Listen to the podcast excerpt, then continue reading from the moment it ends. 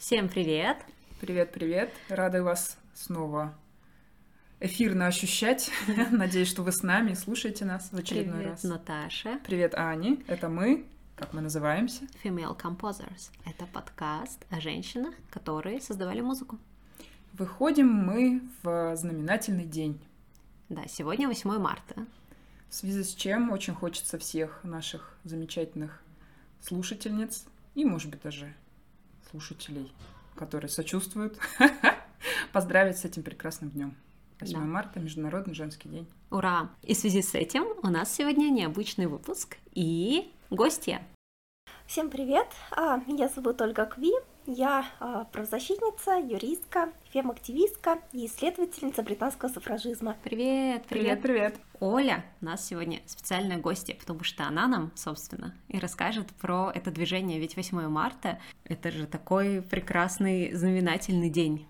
который вообще-то изначально был датой политического значения, а не совсем тем, во что он превратился сейчас. Ну, мы его и пытаемся праздновать как политический праздник. Да, поэтому, наверное, будет интересно узнать об истоках не только, ну, не скорее не праздника, да, а вообще самого движения. Все-таки суфражистки, они стояли в начале феминизма, развития феминизма, борьбы за И- права. И так как наш канал все-таки про музыку, вы, может быть, удивитесь, но сегодня мы будем говорить про музыку. И про этих прекрасных женщин, которые не только за свои права боролись, они еще и песни про это писали, и целые гимны, марши, и очень оставили большой интересный фонд песенный, про Мгм. который обязательно сегодня поговорим. Да, но сейчас мы дадим слово Ольге тогда, а потом... Перейдем, к- собственно, к музыке. Да, Оля, пожалуйста. Да, ну, я думаю, что большинство слушательниц и слушателей а, знают, а, кто такие суфражистки, смотрели недавно вышедший фильм или хотя бы что-то слышали, но если вдруг нет, я напомню. А, Суфражизм – это движение, а, которое зародилось в XIX, а, начале XX века, существовало, и направлено оно было на борьбу за женское избирательное право. Конечно же, суфражистки были не только последовательницами исключительно избирательного права для женщин, они поддерживали и другие женские права. Главной целью именно суфражизма было обретение женщинами избирательного права.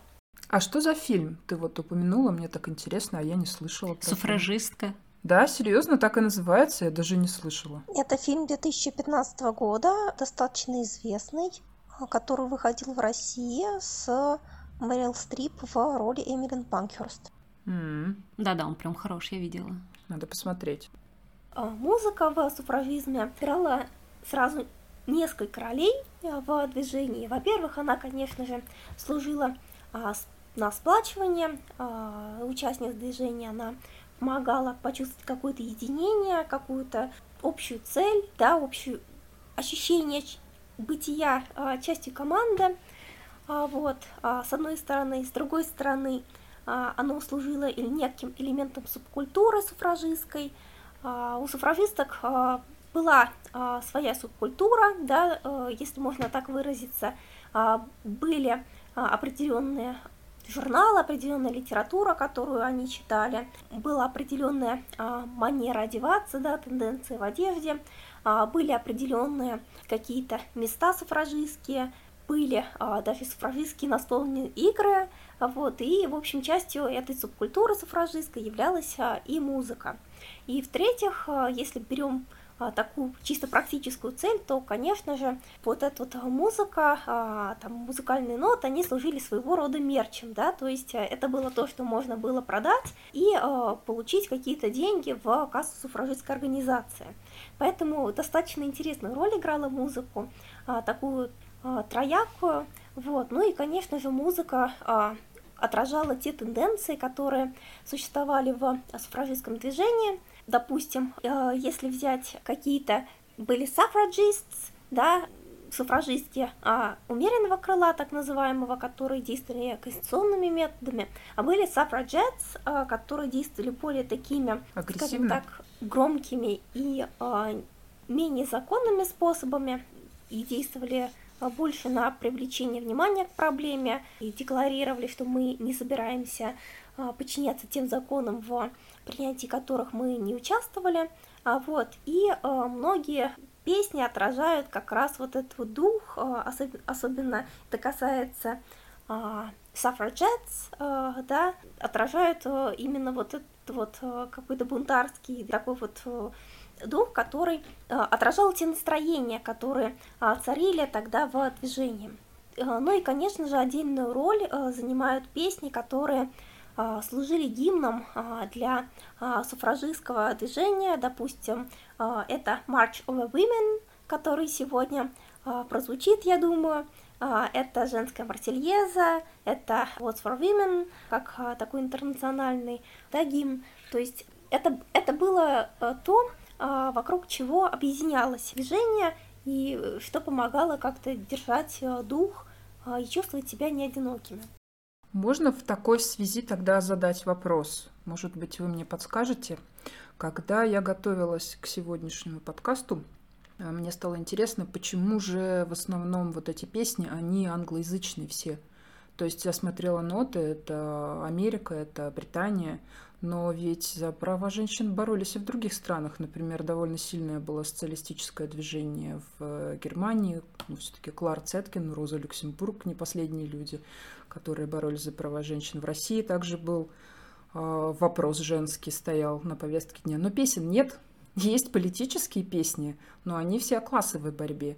А вот именно о правах женщин я честно говоря, не нашла ничего на других языках и в других странах. Интересно, с чем это связано? Какие-то особенности культуры? Есть какие-то мысли? Это будет такое сейчас очень субъективное мнение. А ну, конечно, конечно, оно субъективное. Да-да-да. А, на мой взгляд, у меня есть предположение, что это связано с, ну, банально с а, неким англоцентризмом, что ли, культуры, да, и просто банально как-то больше сохраняется песен, а, как-то больше изучают а, именно те движения, которые а, касаются вот этих стран. Вот, возможно, я ошибаюсь, опять-таки. А, второе, и что в Великобритании, что в США как бы существовали достаточно такие радикальные э, движения, да, которые, не знаю, сейчас бы даже можно было назвать сепаратистскими, и было какое-то достаточно сильное ну, женское самосознание, и очень много было песен, а, э, очень сильно этот вопрос женский а, поднимался. И, конечно же, а, что в США, что в Великобритании это была очень долгая борьба. Если смотреть, когда, в принципе, есть большая часть песен, которые сохранились, дошли до наших дней, то лично мне известна большая часть, которая касается там 1900-х годов, да, а, то есть а, это такой же период а, развитого суфражизма, вот, и более того, период таких организаций, которые стояли, занимали несколько сепаратистскую, что ли, позицию, вот, и многие из них, они достаточно такие, ну, радикальные по своим словам, а, вот, хотя, конечно же, много и э, песен, которые провозглашают просто, ну, э, обычные э, базовые права какие-то, поддерживают и требуют. Вот, поэтому, возможно, дело связано с этим. Я не могу сейчас дать какого-то ответа, что вот сто процентов было так, но у меня есть такие предположения. А, у меня есть версия, Э, что это связано с религией, с одной стороны, с протестантизмом и с песенной религиозной культурой, с гимнической в Америке, с госпелами, например, и вообще с гимнами. А, сейчас объясню, откуда я это взяла. Во-первых, я нашла очень интересную книгу. Она называется I Sing for I Cannot Be Listened. The Feminization of American Hymnody. 1870-1920 mm-hmm. год. А, очень крутая книга, правда, там доступно всего несколько страниц, ее надо, видимо, как-то доставать. Она 1948 года написана, то есть она довольно уже такая скажем, раритетная, вот какой-то Хопс Джун Хеден. если я правильно читаю на английском. Так вот, что там пишется? Я вот посмотрела оттуда какие-то вырезки, и там он говорится о том, что а, так как женщинам запрещали политические высказывания, и вот, например, в Лос-Анджелесе 14 июля 1911 года вышло постановление, которое запрещало женщинам политические лозунги и высказывания. То есть нельзя. Ага, вот с чем это было связано. А песни было можно. Да, да, а песни было можно, и поэтому они начали э, устраивать такие концерты и перформансы, где вместо того, чтобы произносить речи, они их пели и даже устраивали пантомимы и всякие театрализованные постановки. И дальше это развивается все очень здорово. Они делают сборники песен, и они похожи именно на песенники. А песенники — это... Молитвенник. Да, молитвенник, молитвенник. Текст песни, мелодию и так все знают, а текст песни они заменяли на, на свой. На свой. И это очень здорово. Есть даже такой, э, я нашла термин, что вот суфражистские, вот эти американо-английские, то есть англоязычные. Англо, англоязычные, да, что суфражистские, они такие поющие евангелистками стали. Их называют поющими евангелистками, извините. О, интересно, да. Да, и получается, что музыка, а, она становится таким вот средством политического высказывания и языком свободы. Да, и, соответственно, так как они начинают использовать музыку для того, чтобы говорить, то и песни у них определенного характера. Это очень интересно, потому что понятно, что, например, вот этот э, марш, про который Оля сказала сегодня, это Эльсмайт, который написанный, да, марш, она его сама написала. Она написала музыку, сопровождение, потом даже она делала какие-то концертные варианты этого произведения. И я видела, что он входит даже в увертюру какой-то оперы, которая в 2014 году да, была ладно. поставлена. Да, но я, к сожалению, не выписала себе. А, так вот, но другие песни, большая часть их большинство, это интересно, они писались на известную музыку и известные мелодии. И часто это были либо мелодии молитв каких-то текстов, либо мелодии просто популярных в то время песен. И были даже сборники, они так и назывались, э, новые песни на, ну, грубо говоря, каверы такие, mm-hmm. да. Прекрасно. И этих сборников прям издавалось много-много, и они, знаете, как выглядели? То есть там нет нот, там текст песни, а сверху под названием может быть написано типа на какую мелодию. Mm. То есть, грубо Поем говоря, на мотив да, э, да. какого-то гимна, например. И да? это э, еще больше про э, не только про объединение, а это еще про такую своего рода демократизацию, потому что получается, что эту твою песню могут петь и те, кто не знает нот. То есть это ты охватываешь большой-большой просто контингент людей, женщин, которые смогут потом присоединиться, потому что они знают эту мелодию. И хитро придумано. Более того, у них есть песни, где очень хитро придумано. Они брали какой-то супер патриархальный текст, традиционный. Например, там, ну, не знаю, про то, как круто быть мужиком, все такое. И переделывали его, эту песню, на новые слова для нее. Да, Например, а, так было переделано, очень много переделок было на Джон Браунс Боди, да, а, песню, которая, в принципе, изначально про американского солдата. Да, да, да про использование популярных мотивов. Вы помните, как звучит гимн американский? Ну, приблизительно, да. Ту-ту-ту-ту-ту-ту. А вот так вот, а вот так вот звучит песня Мэри Циммерман «Waltz for Women», и она звучит так же. Ту-ту-ту-ту-ту-ту-ту. Это оригинально. Это не плагиат, кстати говоря, считается. Это очень хороший вопрос. Нет, я думаю, что она же не прям точь-в-точь использует эту же самую мелодию, она использует мотив и по-другому его потом раз развивает. Это другая тональность, другой текст, чуть-чуть ритмически, чуть-чуть по-другому, просто на мотив. Вот. Но, но Мне кажется, что идея. с мыслью, наверное, создано это было, скорее всего, что все знают эту песню. А это, кстати, еще мы так несколько зайцев выбиваем сразу. Получается, нам не нужно печатать ноты, потому что все знают музыку. Все знают музыку. А еще это нам экономит деньги потому что раз мне надо печатать ноты, я могу напечатать кучу текстов, подписав, какая мелодия. И таким образом мы создавали сборники. Очень много сборников таким образом они напечатали. А как же авторское право? А это, смотри, они же изменили. Мне кажется, это так не работает. Вот. Вот такое вот мне предположение. Итак, это мы отвеч... я отвечала на Наташин вопрос, да, мое предположение, что это связано с э, церковной культурой американской, по большей части с госпелами, то есть это вот музыкально-религиозная вот эта культура очень сильно развитая, и вот с этими законами, которые запрещали в Америке женщинам политические высказывания. О, там еще же один был. Там э, после акции в 1917 году у Белого дома женщин арестовали и, э, собственно, им, да, опять запретили высказывать и проводить всякие политические мероприятия. Вот, после этого они собирались и пели песни, да. На улицах? А почему бы и нет? Петь же не запретили. Прекрасно. Да. Между прочим, ведь как были песни суфражисток, так были песни, направленные против них.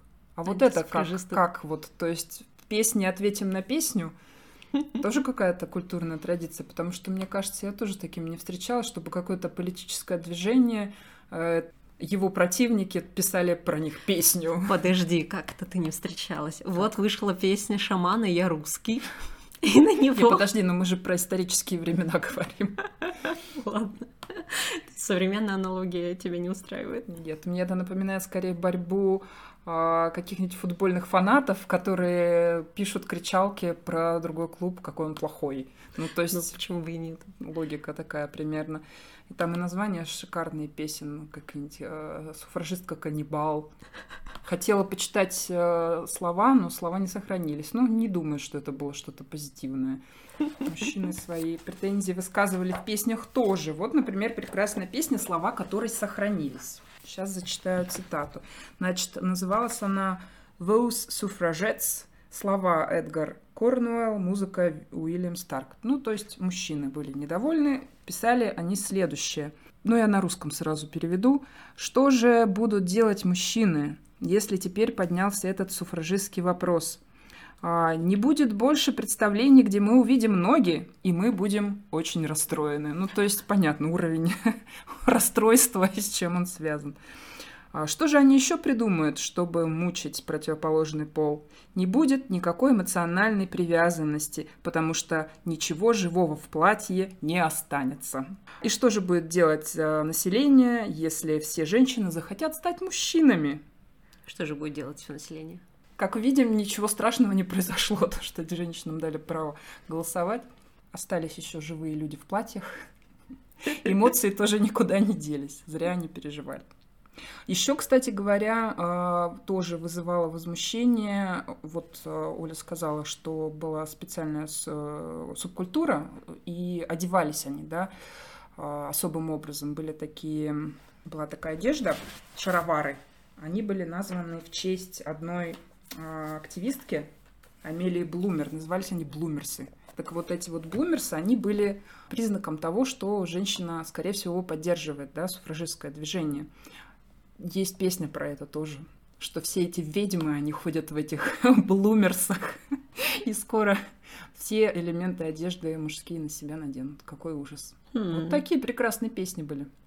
Ну, я скажу то, что суфражистки ходили не только в блумерсах, а в принципе была такая интересная тенденция, что для того, чтобы опознавать своих в толпе, да, у каждого, во-первых, а, очень многие думают, что, допустим, вот цвет британского суфражизма это там а, зеленый, белый и фиолетовый, да, там цвет американского суфражизма это там а, фиолетовый, белый и желтый. Но на самом деле все было гораздо сложнее было достаточно большое количество суфражистских организаций, и у всех э, у них э, практически были свои какие-то цвета. И поэтому, как бы, э, допустим, Женский социально-политический союз под предводительством Семи Панкерст, как раз в котором состояла Этель Смит, и для которого написала песню «Женский марш», он, допустим, как раз характеризуется этими привычными нам фиолетовым, белым и зеленым цветами. И прямо, в общем-то, призывал носить вот эту вот одежду таких цветов для того, чтобы узнавать своих в толпе. Да, более того, есть даже книга, вымышленный сюжет написанный Кэтрин Робертс, но написанный в те самые годы, когда, в общем-то, еще была жива память о суфражистках, и когда суфражистки существовали, там а, прямо, в общем-то, сюжет начинается с того, что а, женщина видит в толпе другую женщину, а, одетую в эти самые цвета, и спрашивает, а не суфражистка ли она. Поэтому здесь не только с блумерсами была такая интересная ситуация, было еще и цветовое такое опознавание, и более того, есть песня, посвященная как раз вот этим вот цветам, Purple, White and Green называется, Лора Мэй Браун как раз э, вот здесь вот Аня говорила про то, что суфражистки любили перекладывать на различные мелодии традиционные. Вот, э, эта песня, она тоже переложена на традиционную ирландскую мелодию, э, но она, в общем-то, как раз отсылает нас к тем цветам, которыми характеризовался женский социально-политический союз. Да, это очень интересно. Угу.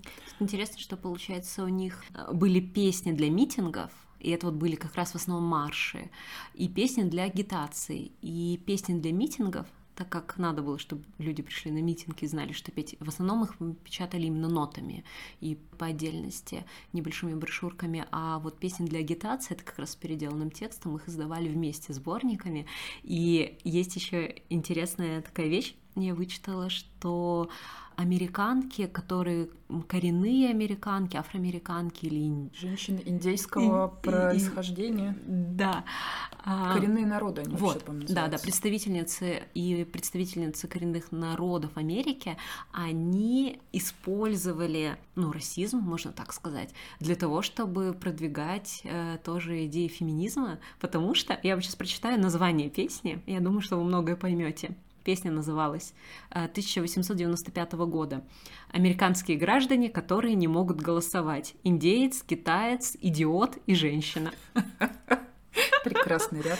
Да, это, э, возвращаясь к теме суфражистских и антисуфражистских песен и батл, да, это был такой ответ, типа, вы разрешаете чернокожим мужикам голосовать, но при том, что у нас как Женщина бы... хуже негра. Да, да, что это, где вы, женщины, где ваше самолюбие вообще? Почему вы не встаете и не идете требовать себе права больше, прав больше, чем у чернокожих мужиков?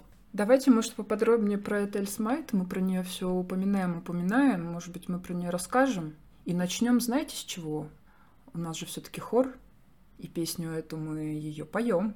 Угу. Аня, помнишь, как мы ее первый раз исполнили, в какой ситуации это достаточно интересная история. Я думаю, что я могу начать с еще более интересной истории. Дело в том, что эту песню мне как раз Ольга и подсказала. И я помню, что мы с ней переписывались. Ольга, помнишь? Это было очень давно, года два назад, наверное, да? Да, конечно, помню. Ты отправила мне ноты, и я посмотрела, и мы ее начали разучивать, а потом случилось, случилось интересное. Мне написали девушки из Ребер Евы, по-моему, это mm-hmm. было. Они устраивали экскурсию по политическим местам Петербурга. Связанным и... с феминизмом. Да, конечно, и с женщинами. И предложили нам стать участниками этой программы. Да, а я вру, не мне написали напрямую, ну, неважно, не суть. И, собственно, мы, вы, мы выступали в рамках этой экскурсии, мы пели эту песню, это было наше первое выступление и с первого исполнения э, марша Этель Смайт. Вот это было очень трогательно. Где вы плакали. Да, несмотря на то, что исполнили мы его, конечно, не... Ну, не идеально, но не так плохо все было. Да. Главное же это эмоции. Да, так Этель Смайт, она же первую очередь, наверное, конечно же, не композиторка, а суфражистка именно, да, потому что она политическая активистка. Я думаю, что тут Оле есть что рассказать. Майт и Тель Смит, а ее по-разному, в общем-то, транслитерируют на русский. Вот, и Тель Смайт, она действительно была в первую очередь а, суфражистской активисткой и достаточно воинственной суфражистской активисткой. Я уже упоминала чуть ранее, что а, суфражистское движение в примерно 1903 году в Британии, если брать, оно разделилось на два таких крыла. На умеренное крыло, которое руководствовалось а, послушанием закону и пыталась а, проводить агитацию такими мирными методами и взывать к разуму и просвещению, и на а, милитантское крыло, которое пыталось заставить власти предоставить женщинам избирательное право и считала, что а, нужно производить больше шума, считала, что мы не должны подчиняться законам, в принятии которых мы не принимали участие, и вот одной из таких самых крупных британских организаций милитантского направления был Женский социально-политический союз. Этель Смайт как раз тесно связана с Женским социально-политическим союзом. А, она была одной из самых а, верных последовательниц Эмилин Панкерст. Это была лидерка Женского социально-политического союза и соосновательница вместе с дочерью Кристобаль-старшей и Телли Смайт э, очень сильно поддерживала Панкерст э, во всех ее начинаниях, и в том числе в начинаниях, которые носили такой достаточно рисковый, опасный и не совсем законопослушный Бросали характер. камни в окна, Да. жгли. Да, да, ну, кстати говоря... Жгли буквально. Да, бросали камни а, они и жгли, это, в общем-то, началось э, уже попозже, а, вот, потому что сначала они все-таки устраивали акции на вроде прийти на предвыборную кампанию какому-то политику и задавать ему там неудобные вопросы, чтобы тебя потом там полиция вытолкала оттуда, да, какие-то такие, в принципе, мирные акции, которые больше такой как перформанс, что ли, шли. Вот, но потом, а, в общем-то, перешли действительно к а, повреждению частной собственности. Почему? Потому что после того, как в общем, суфражистки вышли на очередной такой митинг и были избиты полицией. Они решили, что это очень опасно и необходимо сменить тактику. И тактика заключалась в повреждении частной собственности, потому что панкерс считали, что частную собственность власть ценит выше, чем человеческую жизнь на практике. И да, Этель Смайт, она учила Эмилин Панкерст кидать камни, это было в 1912 году, вот, и после этого, в общем, вскоре после этого начались как раз вот этот призывы к битью окон, к разгромлению частной собственности политиков, которые выступали против женского избирательного права. И, в общем-то, эта Лисмайт сама участвовала в таких милитантских акциях, а, сидела в тюрьме. В общем, есть забавное воспоминание, как когда Этель Смайт сидела в тюрьме Холловой, это была тюрьма, куда обычно ссылали суфражисток за подобного рода деяния. И Этель Смайт дирижировала зубной щеткой а, как раз вот эти вот э, суфражистские мелодии. Как это мило. Я так понимаю, что не зря она является создательницей женской марсельезы. Параллели, да, с французской революцией. Ну, а женская марсельеза и марш женщин это несколько разные произведения. Все-таки самое известное произведение Этельсмайт это Марш женщин, который был написан в 1910 году как раз а, взамен женской Марсельезы, которая тогда была гимном а, Женского социально-политического союза, потому что хотелось все-таки не, насколько я могу судить по тому, а, что я изучала, хотелось все-таки какой-то собственной мелодии, да, собственные песни, вот, и Этель Смайт смогла эту собственную мелодию, песню дать, и достаточно популярную песню, потому что она дожила до сих пор, а ее до сих пор исполняют активно, и, пожалуй, это наиболее известная суфражистская песня в принципе.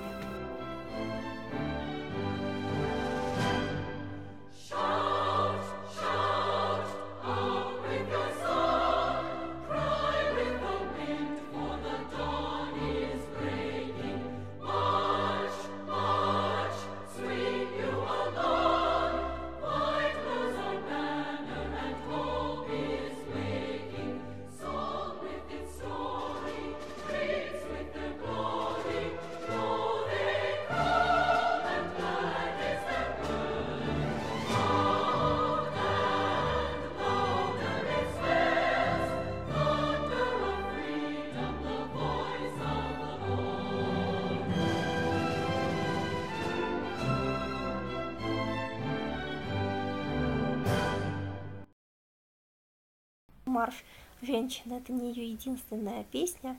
А у нее несколько песен было. У нее было Lock Down, Clipped Wings было песен, но, к сожалению, дошло а, только, ну, какое-то незначительное количество.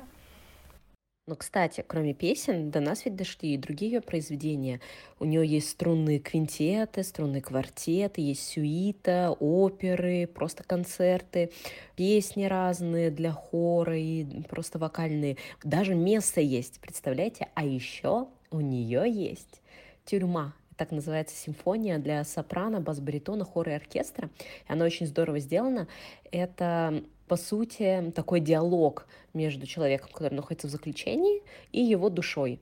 Это произведение было написано, когда ей было уже больше 70 лет, в 1930 году, э, но, конечно, по мотивам ее пребывания двухнедельного в тюрьме Холлоуэй, о которой рассказывала вот Оля как раз, такое вот музыкальное размышление о возможности человека обрести духовный покой человеком, который ожидает казни. Так вот интересно. Да. Из тех, кто сами писали музыку, их, в принципе, можно назвать ее больше даже композиторкой, чем суфражисткой. Это Алисия Нитхэм, ирландка. Она написала несколько песен суфражистских. Daughters of England.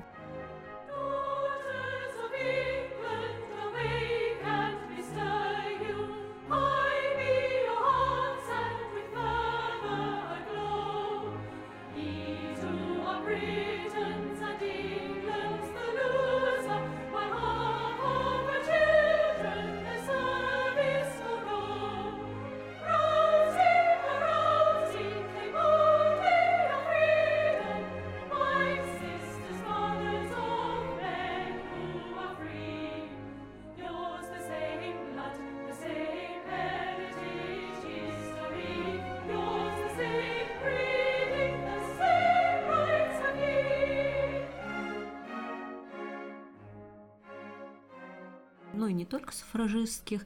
И интересно, что... Почему я сказала, что ее можно назвать, в принципе, по большей части композиторкой, потому что она писала песни и была дирижеркой. Она первая женщина, которая дирижировала в Королевском зале искусств и наук имени Альберта в Лондоне.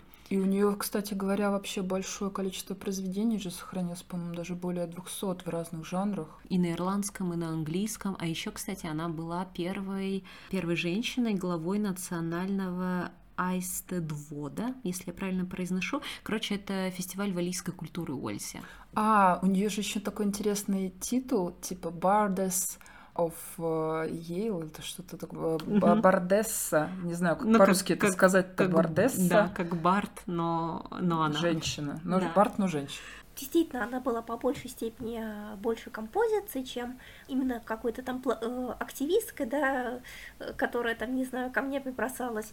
Но, в принципе, она же была профессиональной композицией еще. Она закончила Королевский колледж музыки. Да, еще. да, кстати, вот да, у нее профессиональное многих... образование было. Ну, все-таки дирижировать, когда у тебя нет профессионального образования, сложно. Невозможно, мне кажется, это будет какая-то какофония. А знаете, какой вопрос у меня? Я читала внимательно ее биографию и нашла то, что в конце своей жизни, в 1934 году, последнее было не упоминание, она обратилась в католическую веру. Угу. Посему у меня есть вопрос. Мне кажется, что католическая вера и суфражизм они довольно-таки противоречат друг другу. Как это такой разворот на 180 градусов, не кажется вам? Ну, я скажу так. Действительно, очень многим кажется то, что противоречит вера католической, в принципе, христианство и суфражизм, но а, если мы посмотрим на биографии суфражисток, в принципе, то там очень много верующих женщин найдется. А, допустим, Кристобаль Панкерс была очень верующей, и и в э, Кристобаль Панкерст, это соосновательница Женского социального э, союза, социально-политического союза, старшая дочь Эмилин Панкерст, и в конце жизни она, в принципе, ударилась в религию и, в общем-то, была достаточно верующей женщиной. Мелисон Фоссет, э, основательница Национальной ассоциации суфражистских обществ, она тоже была достаточно верующей женщиной, и если, допустим, посмотреть ее лекции, ее выступления, то она не спорит с существованием Бога или не пытается говорить, что какая-то религия неправильная, она очень интересно трактует э, положение религии, то есть она ссылается на то, как она говорит, дух Нового Завета, который пропитан духом равенства, духом взаимопомощи, и говорит, что, в общем-то, мы должны следовать этому духу Нового Завета и прийти к земле, где нет ни мужчины, ни женщины, там ни еврея, ни... В общем, не помню, как это звучит в оригинале. Вот, ну, в общем-то, она... равенство. Да, да, она как раз трактует положение Нового Завета в таком духе, который вполне себе совместим с суфражизмом, насколько такое толкование а, там правильно, неправильно, натянуто, не натянуто, ну, как бы это, мне кажется, каждый сам будет судить, но как факт, что религиозные представления и суфражизм требования а, женского избирательного права вполне себе уживались в головах женщин того времени. Тем более марш-то, который мы исполняем и про который вот мы говорили, это Эльсмайт, там есть про Бога тоже, что вот потому что вот данное Богом вернуть себе. А меня в этом смысле смущает не то, что Бог, ведь понятно, что не боролись они против религии, а то, что вот э, сами основные понятия католичества — это женщина, почитая мужа своего, плодитесь, размножайтесь, репродуктивное насилие, вообще-то они же запрещали аборты и запрещали контрацепцию. То есть вот этот момент. Я понимаю, что, наверное, суфражистки не боролись э, с репродуктивным насилием, правильно я понимаю, да? Они же скорее за политические свободы выступали. То есть, возможно, конечно, тогда оно друг другу не противоречило. Я скажу так, суфражистки тоже были достаточно разные, вот, и часть суфражисток сейчас бы а, по современным меркам современного феминизма показалось бы достаточно консервативными там правыми женщинами, да, были суфражистки, которые там поддерживали вещи на вроде национализма, да, были суфражистки, которые к абортам относились, допустим, а, как-то не очень хорошо, вот, но, а, в принципе, если мы обратимся к... Я сейчас даже найду а, речь Мелисон Фоссет. Я хочу прям зачитать. У Мелисон Фоссет есть целая речь, записанная, дошедшая до наших дней, которая посвящена ограничениям женщин в области избирательного права. И, собственно, в этой речи она разбирает популярные а, аргументы, которые приводились противниками суфражизма. Я сейчас прямо зачитаю ее слова, которой она говорит касательно Бога и суфражистского вопроса, если можно так сказать. Вот. Итак, цитирую. «Мы осознаем счастье путем наших чувств. Каким образом мы чувствуем? Путем того, что мы называем способностями. Появляется следующий вопрос. Когда обстоятельства создают те способности, которые ведут к чувствам, из которых состоит счастье? Ответ таков. Когда они осуществляются? Именно из-за действий по большей части рождается наслаждение. Каждая способность, в свою очередь, дает особые эмоции. Таким образом, счастье состоит из длящегося осуществления всех своих способностей. Итак, если Бог желает счастья человеку, а счастье может быть достигнуто только путем действий по осуществлению своих способностей, тогда есть Божья воля на то, чтобы человеку следовало реализовать свои способности. Вот она, обязанность человека реализовать свои способности, обязанность, обозначающая следование Божьей воли. Так как Бог желает счастья для человека, линия поведения, порождающая несчастье, противоречит его воле. Таким образом, нереализация своих способностей идет против его воли. Любой путь, при котором мы осуществляем свои способности, Божья воля и обязанность человека. Но выполнение этой обязанности необходимо предполагает свободу действий. Вот, собственно, кусок, которому она объясняла необходимость избирательного права для женщин – и а, если брать какие-то популярные аргументы против а, суфражизма, то она отвечала вот что. Сейчас я пролистаю статью. Пока ты ищешь, я бы хотела вставить, что вот про способности и желать счастья Богу и делать, потому что так хочет Бог, я подумала о том, что это вполне могла бы написать Хильдегарда в XII веке. Кстати, да. Даже не вполне могла бы написать, а вот что-то подобное она и писала. Помнишь, когда мы да. рассказывали про ее письма каноникам на попытке запретить э, ей писать музыку? Да. Да, собственно, я нашла, Ура. пролистала, где, как она отвечает на аргумент, о том, что в Библии нет ничего, что можно было бы трактовать в пользу избирательного права для женщин. Мелисон Фоссет говорит, стоит признать, что действительно нет. Так же, как нет ничего ни об упразднении системы закупок, ни об избирательном праве для домовладельцев, ни, что может быть интересно упомянутому мистеру Бувере, о власти великих семей Вигов. В самом деле, я никогда не могла таскать в Библии каких-то внятных ссылок на какую-либо из знакомых тем современной политики. Я осведомлена, что отдельные куски текста могут использоваться в поддержку теории о подчинении женщин. И я также осведомлена, что защитники рабства и полигамии находят поддержку своим взглядам в пассажах священной книги. Готовы ли мы игнорировать все нужды, вызываемые современной жизнью, и отказаться от наличия политических идей, за исключением тех, что прямо одобрены Библией? Вот вопрос, который у меня возникает. А до тех пор, пока мы не готовы принять подобное, нельзя использовать в качестве аргумента и то, что в Библии нет ничего, что можно было бы трактовать в пользу избирательного права для женщин. Но даже если бы это было сделано, и мы бы руководствовались политикой тем, что находим в Библии, в подтверждение можно сказать многое об общем духе Нового Завета, и в особенности о том, что учение Христа прививает учение равенства во всем человеческом роде. Не цитируя такие части, как «Не зови никого господином», Каждому будет повторено, что идеалом Нового Завета является место, где нет разделения между евреем, греком, мужчиной и женщиной, рабом и свободным. Прекрасная речь. Собственно, вот что, да, вот что Миллисон Фоссет отвечает. Отличная речь, хоть бери сейчас и на митинге выступай с ней. Очень актуально до сих пор к сожалению. На самом деле очень многие суфражистские аргументы и суфражистские ответы на э, какие-то антисуфражистские выступления, к сожалению, актуальны до сих пор. Прямо и можно просто брать и цитировать вот эти вот речи, потому что, к сожалению, э, несмотря на то, что многие утверждения были опровергнуты по сто раз, их, в общем... Продолжают повторять, да. Угу надо им, надо, значит, издать сборник песен суфражистских, еще раз переиздать. Кстати, про сборники. Э, еще немножко буквально расскажу про сборники, и я думаю, можно будет заканчивать. Интересно, что самые популярные сборники были опубликованы в 1912 году. Их издала и собрала Эжени Мари Рая Смит. А, это тоже суфражистка, но она не композиторка. Она изучала юриспруденцию, она преподавала женское право. Mm-hmm. Вот, и активно занималась просвещением женщин. Но еще интересно, что она делала. Она издавала журнал. Она была первой редакторкой журнала. Uh, да, uh, Women Lawyers Journal, uh, журнал для женщин-юристок. И начала она, в общем-то, это делать в 1911 году, на следующий день после появления марша для женщин. Uh, как раз вот, ну, в принципе, известность она получила как раз благодаря песням своим, благодаря стихам, которые она а, сочиняла, и она несколько раз переиздавала сборники, и самый, пожалуй, популярный, э, популярная книга ее это Equal Suffrage Song Sheaf, в котором, в общем-то, несколько песен содержится, и которая дошла до наших дней. Ее можно прочитать спокойно и как-нибудь воспроизвести.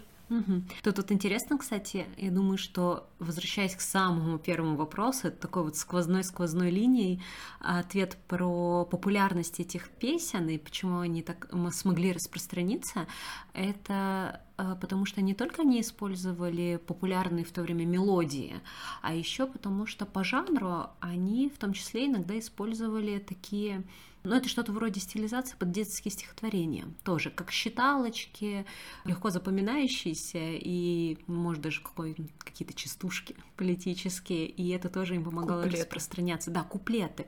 И неудивительно, например, что среди женщин, которые создавали эти песни, э, песни, как и музыкальный жанр, и как литературные, были в том числе и писательницы. И вот, например, Шарлотта Гилман которую мы знаем как писательницу и создательницу одной из первых, э, считается, да, повестей о послеродовой депрессии. Mm-hmm. Это желтые обои. А, я слышала. Да, да, это прекрасное произведение. Оно было написано в 1800 890 году. Я его даже читаю с детьми в школе. Да что ты, Скажи, как дети? Детям очень нравится, они в восторге. Ну, подростки, какие же не дети. И, собственно, она тоже издавала эти сборники. И кроме того, что... Ну, то есть она была писательницей, она писала рассказы, повести, и кроме этого у нее тоже есть сборники песен суфражистских. И... То есть она писала тексты к песням, да, правильно понимаю? Да. Ну, поэтому я и сказала, что песни и как музыкальный жанр, и как литературный. Ну, на самом деле, достаточно много есть женщин, а, которые писали тексты для суфражистских песен. Я еще хотела бы сказать о таком феномене, как посвящение определенным лидеркам суфражистским песен, да, а, как восхваление в песнях лидерок, потому что, допустим, если мы возьмем песню Кристианы Бик, У нее была, в общем-то, песня, ей была создана, которая клалась тоже на популярную в то время мелодию, и она была посвящена Кристабель Панкерст, и, собственно, вот этот сборник, о котором э, мы говорили, Эжени Рае Смит, он тоже был посвящен Анне Ховард Джоу. Это известная американская лидерка в суфражистском движении в США. На самом деле очень большое количество суфражистских э, песен, оно оказывается утерянным, и очень много композиций оказывается забытыми просто потому, что проходит время и остается либо просто фамилия какая-то, да, и ничего не известно об авторке этих стихов, либо потому что, допустим, есть слова, но нет мелодии, и мы можем догадываться, что оно клалось на какую-то популярную мелодию, вот, либо потому что есть, а, допустим, слова, но непонятно, а, как бы под что вообще это, то есть вообще даже никакой мелодии не сохранилось. И наши знания, в принципе, они такие во многом обрывочные. А, есть, конечно, песни, которые сохранились, которые сейчас воспроизводят прекрасно, но, к сожалению, очень большое количество а, утеряно, да. Например, была суфражистская песня, которая начиналась со слов «They come from every nation, uh, women fair, strong and brave», вот, а, в общем-то, какого-то продолжения а, как, и даже мелодии я не нашла. То есть только какие-то обрывочные упоминания об этой песне, хотя, мне кажется, а, песня должна быть интересная. Ну, вообще я читала, что песни после 20-х годов перестали быть популярными, утратили именно как жанр суфражистские песни, хотя до этого времени они даже устраивали конкурсы Конкурс песен? Конкурс суфражистских песен. песен. Это было, кстати, в ответ на какой-то очередной разгон их акции. Они устроили конкурс. Да, да. То есть под видом конкурса на самом деле просто собрались и продвигали свое, свое движение. Да, и заодно еще и всех активизировали и таким образом стимулировали. Вот. Такой вот прекрасная Мне история. нравится, что у них очень нестандартное мышление такие ходы, мне кажется, даже сейчас пиар-менеджеры не смогут придумать таких интересных акций, чтобы продвигать самих себя. Кстати говоря, это не только песенные были конкурсы, были, допустим, конкурсы суфражистской поэзии, да, и, в принципе, очень много нестандартных вещей было в суфражистском движении. Допустим, э, не знаю, известно ли вам про акцию с дирижаблем, про суфражистский дирижабль, а, что это такое? Нет, расскажи. В общем, это была достаточно такая а, яркая акция, которая немножко пошла не по плану, но все равно произвела фурор. В 1909 году а, на коронацию короля Эдварда Лига женской свободы Women's Freedom League решили сбросить на процессию короля цифровистские листовки с дирижабля, чтобы, в общем, э, был хороший инфоповод и э, лишний раз поговорили о женских правах. И, в общем-то, все было готово. А, нашли дирижабль. На дирижабле написали а, огромными буквами Votes for Women. Есть даже фотографии этого дирижабля. Вот. В картину залезла суфражистка с листовками. И, в общем-то, этот дирижабль выехал в точку, откуда должен был э, долететь до места, где проезжала процессия короля, чтобы, значит, разбросать прямо на голову им листовки. Но все пошло немножко не по плану, был сильный ветер, и в итоге этот гигантский дирижабль просто кружил над городом, э, разбрасывая листовки. Э, вот, но зрелище все, все равно получилось незабываемое, и, э, в общем-то, в газеты все равно они попали. Поэтому мышление, да, действительно было очень нестандартное. Это точно. Здорово, такие молодцы. Да, уважаю. Да. Ну что, надо, наверное, нам заканчивать. До новых встреч. Спасибо, Ольга, тебе. Спасибо, это было очень интересно. Спасибо, всем пока. Приходи еще. Пока-пока. thank you